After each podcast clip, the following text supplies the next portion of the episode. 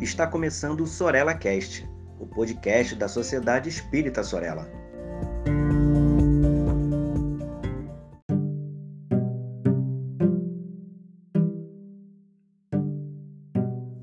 Olá, quero desejar boas-vindas a todos e todos que nos ouvem em nome da Sociedade Espírita Sorella. Este é o nosso Sorella Cast, onde daremos continuidade à série intitulada Recortes de Kardec. Então, o texto de Kardec escolhido para o, episódio de hoje e, portanto, o tema né, de hoje é o texto que, de Kardec que se intitula O Ponto de Vista. Eu diria que esse texto é uma pérola, uma obra-prima, esse texto, e pode ser encontrado no livro Evangelho segundo o Espiritismo, no seu capítulo 2. É, esse capítulo tem como título Meu Reino Não É Deste Mundo e compreende os itens 5, 6 e 7.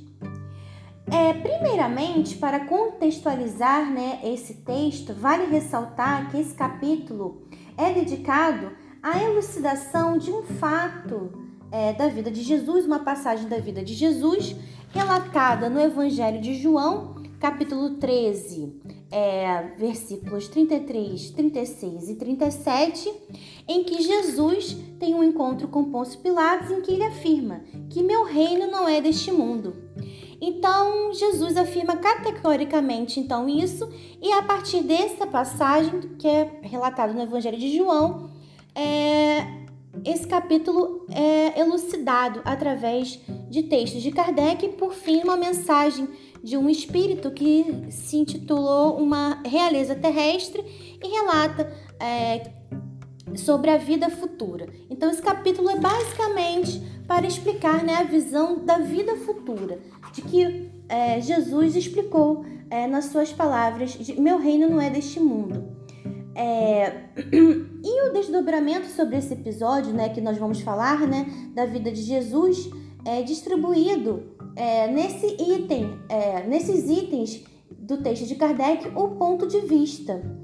E é muito interessante esse texto, porque ele, ele, esse texto se compreende em três itens e a gente pode ver ah, quão Kardec é claro, didático e nos faz entender melhor ainda a, a visão, é, o entendimento sobre o que seja a vida futura. Então, o, o, no item 5, Kardec com, traz com muita lucidez a ideia é, clara e precisa da vida futura, que gera, é, consequentemente, gera uma fé no futuro e, consequentemente, essa fé no futuro gera consequências morais imensas nas criaturas humanas que acreditam então nessa vida futura. E aí ele começa, mas e como se dá então essa moralização, né, das criaturas humanas quando elas adquirem esta visão da vida futura? Quando elas entendem que seu reino também não é neste mundo, né? Assim como Jesus relatou. Então, em Kardec ele começa, ele dá três exemplos muito didáticos e a gente vai destrinchá-los agora, né?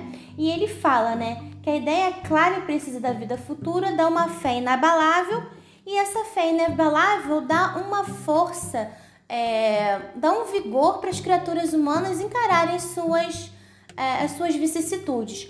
Uma vez que os problemas terrenos, sobre o ponto de vista somente dessa vida, sem entender que existe um futuro, que existe um algo mais, que existe um porvir, algo que virá depois, ficaria tudo muito pesado né? E aí ele fala então sobre o exemplo do ponto de vista, sobre a perspectiva, que é inclusive o título do texto, né? O ponto de vista em que a gente enxerga o mundo, de como a gente vê o mundo.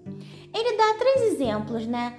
Quando a gente supervaloriza as situações, os problemas, as vicissitudes encontradas na nossa vida de encarnado, Kardec dá a ideia como uma criança que perde o seu brinquedo e chora, né?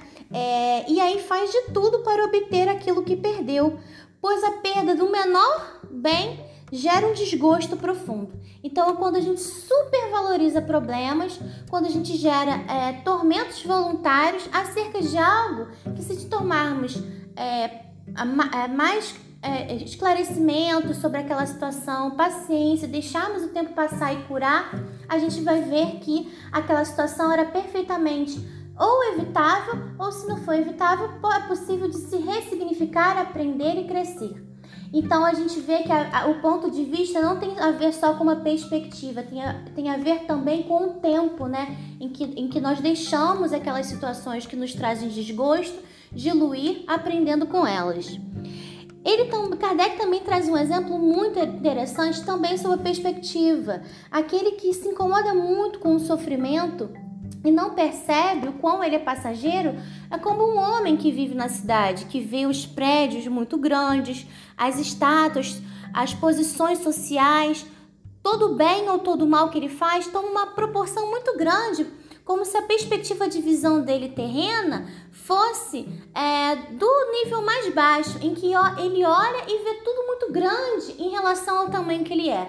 Mas que se ele subir ao topo de uma montanha, vai, ele irá perceber que a, o campo de visada mais ampliado, uma escala de visão mais ampliada do topo de uma montanha faz com que ele perceba que todas as pessoas têm o mesmo tamanho, que todos aqueles prédios, estátuas são menores e que as posições sociais, o dinheiro ou as situações Todos fazem parte de um mesmo conjunto e não se diferenciam. Ele até usa o Kardec. Todos verão que é, é, é, é, eles veriam que se compara a um formigueiro, onde todos são iguais sobre uma nova perspectiva. E a gente pode perceber quem gosta de brincar ou mexer no Google Maps ou no Google Earth vê que você aumentando, é, é, diminuindo a escala, se aproximando, as coisas, as casas ficam maiores. Quando você vai diminuindo, tudo fica menor numa outra perspectiva.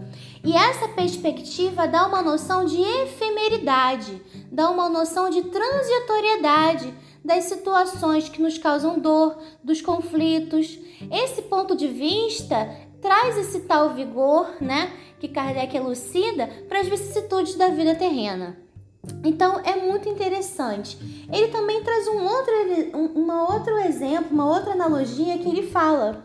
É, assim acontece então com aquele que encara a vida terrestre sobre o ponto de vista da vida futura. A humanidade, como as estrelas do firmamento, se perde na imensidão. Então a gente vai ver que as estrelas do firmamento se perdem na, na imensidão e aquele é mais uma entre milhões de situações, é mais uma dentre milhões de situações que ainda vamos viver, que ainda vamos aprender, né? E a gente, nessa perspectiva, dá o verdadeiro valor que as coisas devem ter, evitando é, ansiedades e tormentos voluntários, que crises de pânico, né, que podem ocorrer decorrente de uma visão exagerada da supervalorização de cada situação da nossa vida terrena, seja ela de catástrofe, catástrofe doenças, é, perda de bens materiais, situação de pobreza, de riqueza, tudo isso é transitório, de beleza, né, ou de enfermidade, é, tudo isso é muito transitório, né? É tudo uma parte, faz parte de um todo, de um aprendizado. Agora, o interessante é que no item 6, Kardec ele continua fazendo um contraponto a essa mesma ideia que ele traz do, no item 5. Ele fala, faz o contraponto entre a supervalorização das situações é, é, terrenas vivenciadas pela criatura humana é, é oposto à, à, subvalorização, quando a gente acaba é, querendo ter uma vida de espírito enquanto encarnados, quando a gente fica numa situação de passividade. Bom, já que o futuro vai ser melhor, eu não vou é, me incomodar com nada. Eu vou deixar tudo isso passar, tomando um para si uma atitude passiva diante das situações. E Kardec deixa claro que não é exatamente isso, não é o oposto, entender a vida futura, ter o ponto de vista sobre a perspectiva é, da imortalidade da alma enquanto encarnados, não nos pode dar uma atitude passiva, né? Nós precisamos entender, e isso faz parte da lei da natureza, né? Que é a lei é, de progresso e a lei de conservação, que a, a, as situações que nos são confrontadas durante nossa vida de encarnado é para fazer com que a gente cresça e desenvolva em pesquisa, em ciência, em conhecimento, em competências do espírito, é, como adquirir virtudes e aprender com as situações vividas. Então, é, diríamos então que a postura que a perspectiva que o ponto de vista deve nos dar é de que se estamos na Terra, estamos sendo colocados à prova e estamos em constante aprendizado, nós temos que nos manter ativos, né? Desenvolvendo a cada dificuldade, dar o valor real que ela tem, não superestimar nem, é, nem subestimar, para que aquela experiência seja completamente é, aproveitável, né? E, e portanto, isso se faz necessário, né? Para que a gente não desperdice, né? Esse momento, já que o meu reino não é deste mundo, não vou viver essa vida aqui. Temos que viver essa vida, ela faz parte de um processo e isso e essa ideia, no, no caso no item 7, é claramente é, exposta por Kardec de uma forma muito didática e sábia, né?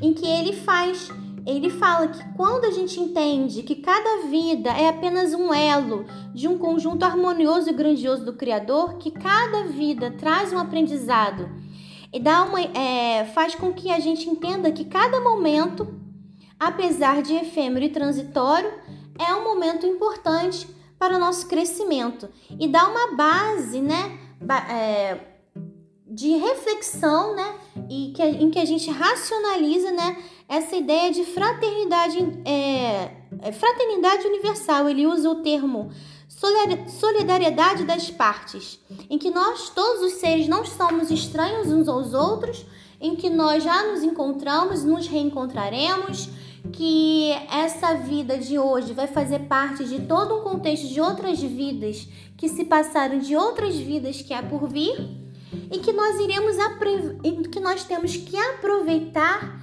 e aprender o máximo dessa experiência que estamos, que estamos tendo agora enquanto encarnados. Então, esses três itens do texto ponto de vista são lindíssimos. Eu aconselho uma, uma, um, uh, um debruçar nessa leitura, principalmente para reforçar, então, um otimismo cristão que eu diria um otimismo cristão consciente, um otimismo cristão ativo diante das situações da vida transformador e renovador.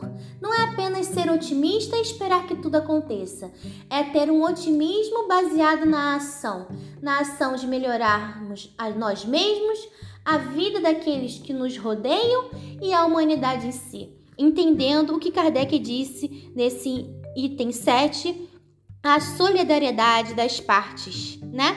Então, muito obrigada por me ouvirem e então, dito isto, né, concluindo assim, né, sobre esse estudo, né, é, de Kardec, né, recorte de Kardec, nós damos por encerrado então esse, esse segundo episódio, no caso, né? Muito obrigada, estamos, estaremos, pro, é, estaremos juntos nos próximos.